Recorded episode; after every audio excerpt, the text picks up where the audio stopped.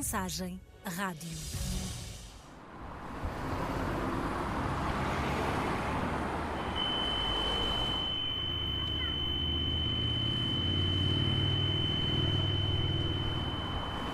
É este mesmo barulho, familiar para quem atravessa as passadeiras de Lisboa, aquilo que fez da profissão de António uma profissão em vias de extinção. É evolução.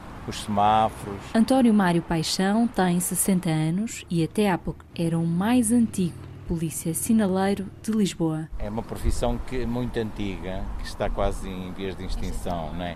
É, e é classificada como aquelas profissões tipo, não é? Como eram os vendedores ambulantes, que apregoavam as coisas que, que, que Lisboa tinha, né?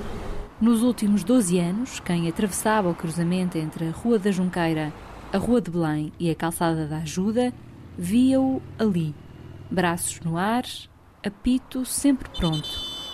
As pessoas diziam, ah, você faz uma sinfonia com o apito. Pronto, já fazia. Porquê? Que sinfonia é que era? era ah, pá, é, o apito era harmonizado com os movimentos, ah, saía tudo automático. Vestia luvas brancas, farda de polícia e um chapéu branco que há muito fez valer uma alcunha para os sinaleiros. Aqueles, uh, mais a malta nova para antes passava no elétrico, cabeça de giz. O agente Paixão fez soar o apito final. António reformou-se. Depois dele, já só resta um sinaleiro em Lisboa, cidade que já teve 200 nesta profissão. Às vezes, mais parece que dançam. Eu ali trabalhava tipo como os ponteiros do relógio, andava sempre. Se eu saltasse, ficavam dois tempos para passar, né? E as pessoas não podem ficar dois tempos seguidos. À espera é, para passar. Braços para cima e para baixo, sinais capazes de parar ou fazer andar o trânsito. Uma dança acompanhada da música do apito. Um espetáculo de autoridade.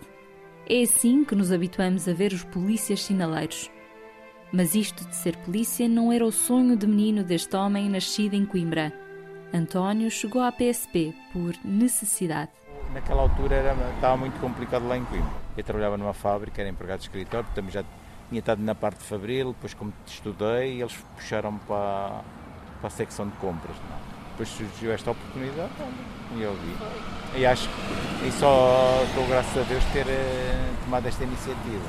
Vestiu a farda pela primeira vez em 1989 e concretizou o desejo de viver num lugar como Lisboa. Já morar assim numa grande cidade. Começou por ser destacado para a patrulha diária antes de ser sinaleiro. Autuava automóveis e marcava presença na hora de ponta em diferentes cruzamentos de Lisboa. Um patrulheiro a fazer hora de ponta não tem tanto cuidado com a sinalização. O sinaleiro tem que ter uma dinâmica, Qual é que é tudo. A ah, patrulha, a pessoa ah, faz tudo, né? Há uma esquadra só de fiscalização para, passar, para fiscalizar carros e passar as, as, contraordenações, as contraordenações e isso tudo, né? Agora, o sinaleiro está mais especializado mais para, para o trânsito e tem que fazer eh, os sinais bem feitos, a paragem com o ângulo reto, e a paragem à retaguarda, a paragem à frente, isso tudo tem que ser com cuidado. O condutor tem que perceber qual é a nossa intenção. Só em abril de 1995 é que entra em funções nesta arte de fazer parar o trânsito. Uma profissão tão histórica e marcante na cidade como os vendedores ambulantes, os alfarravistas, os engraxadores e os alfaiates uma figura criada em 1927 dentro da Polícia de Segurança Pública. A divisão de trânsito chegou a ter 200 sinaleiros. Tinha, é onde é o, o centro comercial das Amoreiras. Havia aí um parque grande, tinha uma caminhonete de caixa aberta com os bancos corridos e depois andava por a cidade toda a distribuí-lo. Acontecia assim ali pela década de 60, como recorda. António Paixão não é deste tempo. Quando chegou à divisão de trânsito, já havia apenas 10 polícias sinaleiros. E é engraçado o Natal do Sinaleiro era patrocinado pelo ACP, eles montavam tipo uma publicidade do ACP, há muitas fotografias no arquivo da, da Câmara Municipal. Sim. E depois as pessoas deixavam lá muita coisa, batatas, azeite. O evento foi criado ainda antes da Segunda Guerra Mundial. O povo e as empresas uniam-se para agradecer aos polícias sinaleiros, com comida em fartura Dali levavam o bacalhau para a consoada e alguns até leitões vivos. O apreço por esta figura histórica era tanta que até motivou um pequeno altar, feito pelo povo em honra destes sinaleiros, erguido junto à Praça Luís de Camões. Fotografias deste tempo mostram como o altar ficava rodeado de ofertas de garrafões de aguardente galega.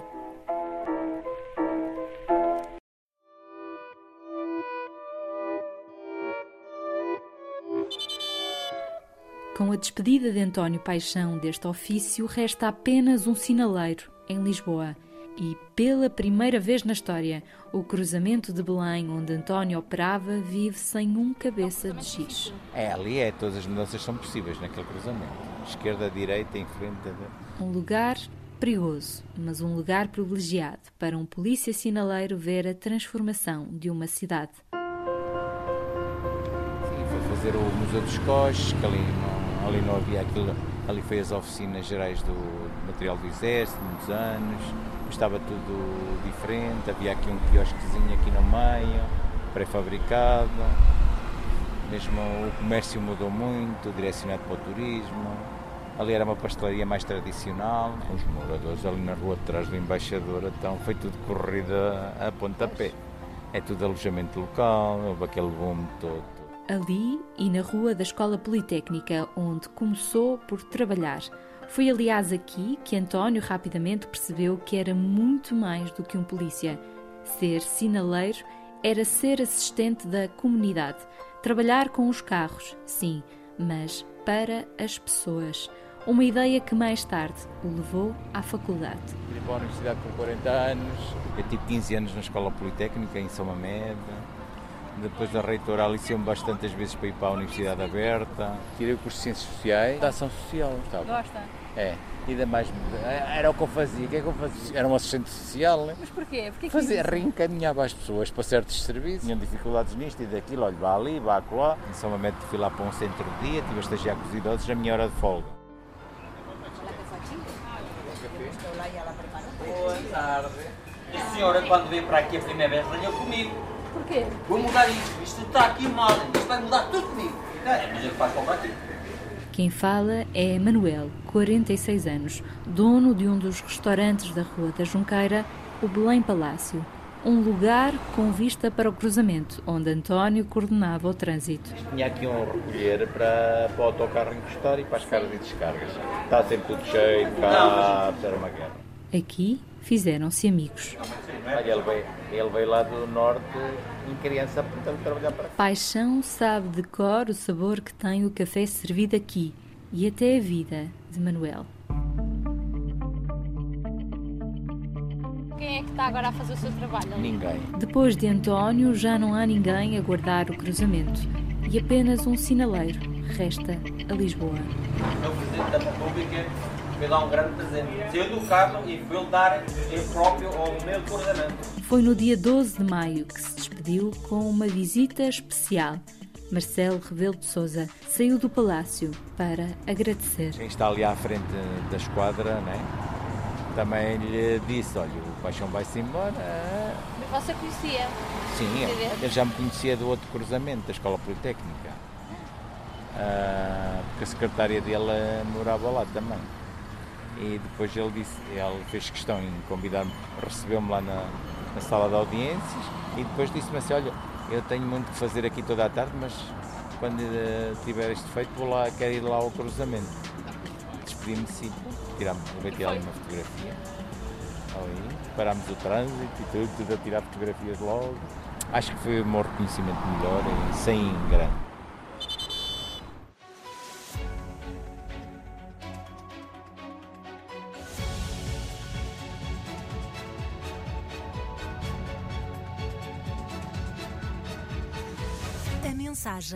Rádio.